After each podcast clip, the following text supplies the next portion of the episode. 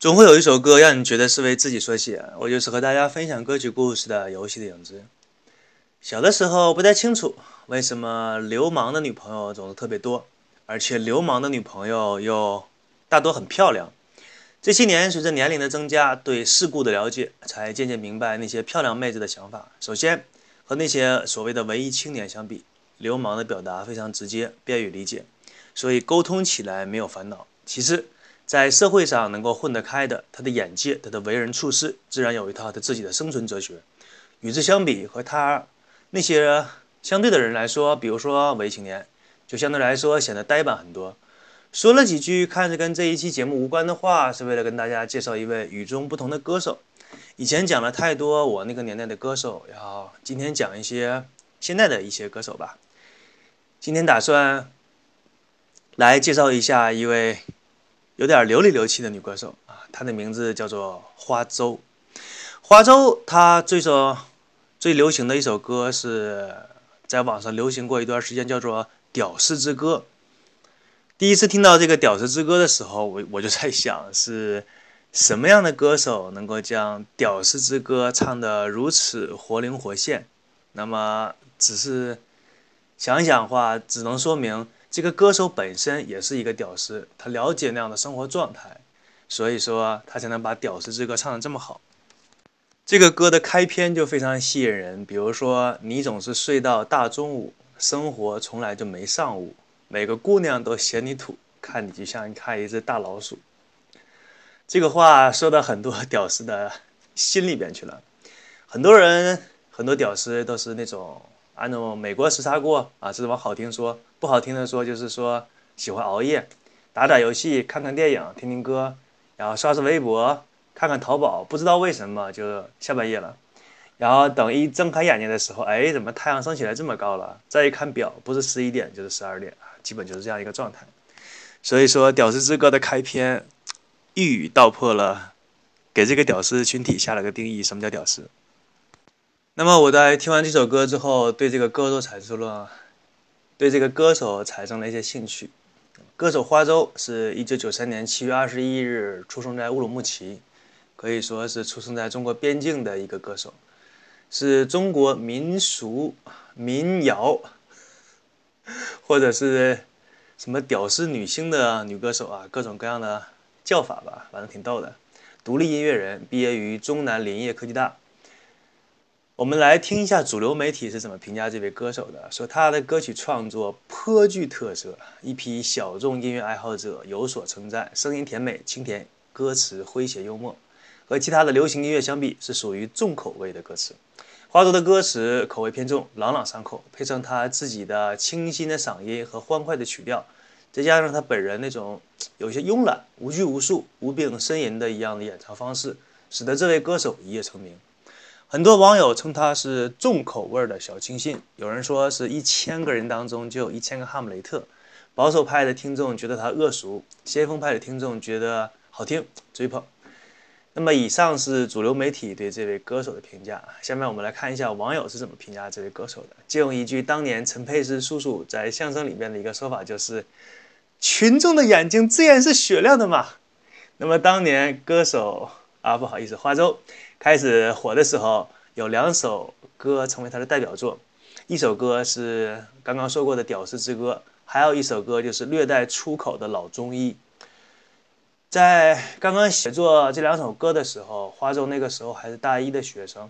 可以说正值青春年少，怎么想就怎么做，完全没有多余的想法。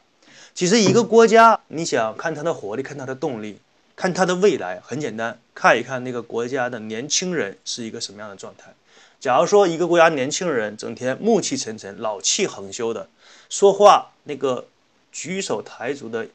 那个架势，那个整体给人的那种感觉就像七老八十一样，那这个国家你就不用看啊，GDP 再高也没有用。一个国家他的青年蒸蒸日上，总是有一些稀奇古怪的想法，总是想把他的想法付诸于行动，那么这个国家一定是蓬勃向上的。年轻人呢？不要害怕失败，因为你年轻。年轻人害怕的是你不敢去尝试，这个是最大的失败。而花粥那个时候是刚刚上大一的学生，可以说是正值青春年少，怎么想就怎么做。而他的那些 纯粹的想法和做法编织成歌之后唱出来，和那些做作娇柔的主流歌手相比起来，更多了一份真实和接地气。至于他的歌为什么会火，有一种说法是这样的：说很多听众呢是听了太多歌唱那些什么秋天的落叶、冬天的飘雪、爱恨情仇，就像是你吃多了大鱼大肉，偶尔给你来一口爽口的咸菜。你就会觉得哎好吃啊舒坦，和很多歌手一样呢，就是一首歌火了之后，一些酒吧歌厅开始拿钱去请他当驻唱，他当然也高兴挣一点零花钱嘛。于是，在花粥的这样的名气之下，很多很多的歌就被他创造了出来。那么对花粥这位歌曲稍微感兴趣点的听众呢，我推荐三首歌，大家去网上找一下，一首是《屌丝之歌》。一首是老中医啊，老中医这首歌比较难找，看你对网络的理解了，最好能科学上网什么的。那么最后一个，如果是你那种你是那种比较偏文艺，喜欢听清新一点的歌曲的话，那么我推荐你听一下花粥的《只不过是》啊，都是很好听的歌。那么花粥当初写出老中医那首歌，是在一次偶然的机会听到一个东北的爷们儿。说出了歌词，那首歌里边的歌词，他本人觉得有趣，便把它写成了歌。没想到很多听众表示喜欢，啊，看来群众的眼睛自然是雪亮的嘛，啊，就像很多艺人说的那样，你想感动，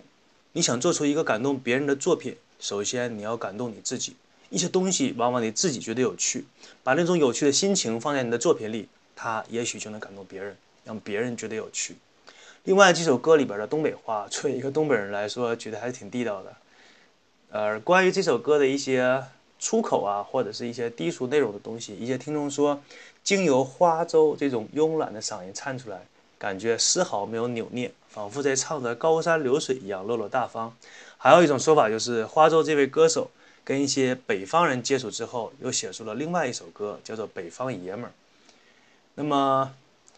花粥的歌。有总有一些人说是比较重口味的，可能一些听众觉得这位歌手就是靠着这些东西出名吧，也只会唱这样的歌。其实不完全是，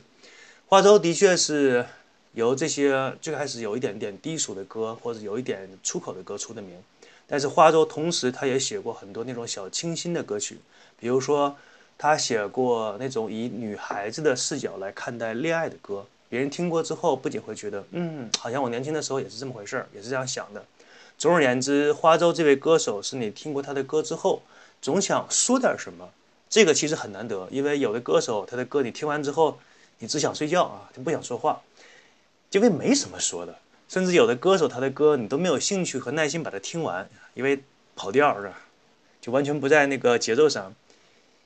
后期制作那么大的优化啊，居然优化出来的效果还这么难听，你可想而知它的原声在什么样。那么在这一期节目的最后，希望喜欢听音乐的听众吧，去查一下花粥的歌，你来听一下。相信你在听惯了那些 所谓的什么音乐榜单，所谓的那些什么推手给你推出来的那些歌曲，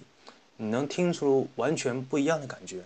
希望呢，国内能够多出一些与众不同的歌手吧。无论是什么样的风格，摇滚也好，饶舌也好，或者是像这种文艺清新小女流氓的歌手也好，你让大家有所选择，不要只有一种风格，那么这个就不叫百花齐放，这个也不叫精彩的音乐界。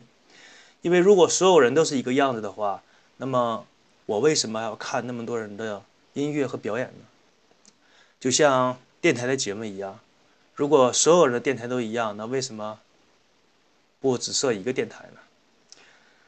最后呢，祝大家有一个好心情，我们下一期再见。最后再说一下，这个歌手叫做花粥，有兴趣的听众可以去找听一下。